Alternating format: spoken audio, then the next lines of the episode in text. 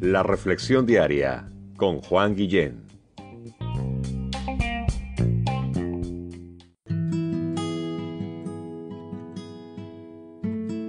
Hola, ¿te has quedado alguna vez atorado en tráfico? Este, qué desesperante, ¿verdad? Cuando tu carro no avanza y quieres llegar a tiempo lo más rápido hacia tu destino y no puedes porque eh, hay muchos letreros, hay personas en el camino que te dicen baja la velocidad, eh, este lugar está bajo construcción y vemos a mucha gente trabajando, varios observando y las cosas muy destruidas y este y bueno y a veces nos desesperamos no y buscamos otras calles por donde eh, llegar más rápido a nuestro destino eh, pero algo que iba recordando este, mientras veía una de estas situaciones ayer era eh, lo que la palabra de Dios enseña en Filipenses capítulo 1, verso 6, eh, que dice que el que comenzó la buena obra de construcción la va a completar, la va a completar. Em, te leo lo que dicen unos versos antes para entender un poquito mejor en dónde viene esta palabra de Dios en, la Biblia. En Filipenses capítulo 1 versos 3 al 6 dice lo siguiente. Eh, Pablo dice, doy gracias a Dios siempre que me acuerdo de ustedes, siempre en todas mis oraciones, rogando con gozo por ustedes, por la comunión de ustedes en las buenas noticias de Jesús en el Evangelio. Desde ese primer día hasta el día de hoy, estando convencido de esto, que el que comenzó en ustedes la buena obra de construcción, la va a perfeccionar hasta el día de estar delante de la presencia de Dios. Cambié algunas palabritas ahí para entender un poquito mejor estos versos. Tú lo puedes leer en tu Biblia también.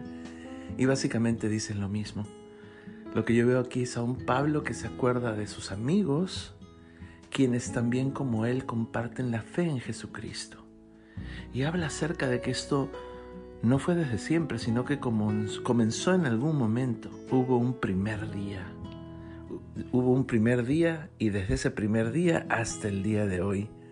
Y una de las cosas que eh, Pablo eh, escribe con mucha convicción es que el que comenzó la buena obra en ustedes, desde ese primer día, va a terminar esa obra hasta el día que lleguemos a la presencia de Dios. ¡Wow! ¡Qué promesa! ¡Qué eh, palabras eh, que Pablo escribe aquí, inspirado por el Espíritu Santo! El Espíritu Santo inspiró a, todos los hombres eh, que escribieron la Biblia y, inspiró a Pablo para que escriba estas palabras, para que no se queden. Pablo estaba a punto de de, compadecer ante el rey supremo, ante el presidente supremo, ante el líder supremo de aquella época que era Augusto César Nerón. Y no sabía qué es lo que iba a ocurrir, no sabía si es que lo iban a soltar o lo iban a matar o mandar a matar. Eh, lo que sí, eh, él sabía que no tenía culpa de nada e igual tenía fe de que Dios estaba haciendo una obra en él y que Dios estaba haciendo una obra en todos aquellos que un día rindieron sus vidas a Dios.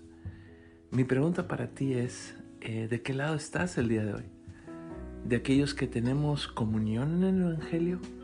¿De aquellos que tenemos comunión unos con otros gracias a la obra de Jesús en la cruz? Gracias a su resurrección al tercer día. Gracias a que ha enviado su Espíritu Santo a tu vida y a la mía. ¿O estás del lado no se identifica con lo que acabo de leer y acabo de explicar. La buena noticia es que el día de hoy tú puedes entregarle tu vida a Dios a través de una sencilla oración allí donde estás, porque Dios está allí, está allí a tu lado, está allí contigo. Y Él está esperando que le dirijas estas palabras sencillas, importantes, en este momento a Él. Así que sígueme Ora conmigo. Expresemos a través de nuestras palabras esta petición sincera a Dios. ¿Qué te parece? Di las siguientes palabras junto conmigo. Padre nuestro, Te suplico en este día que me perdones por la obra de Jesús en la cruz. Te suplico que perdones mi pecado, que me limpies de toda maldad. Te doy las gracias porque en este día puedo reconocer que tú eres Señor y Salvador de mi vida. Señor Jesús, por favor dirige mi vida de ahora en adelante. Oro, digo estas palabras en tu precioso nombre Jesús, a nuestro Dios Padre. Amén.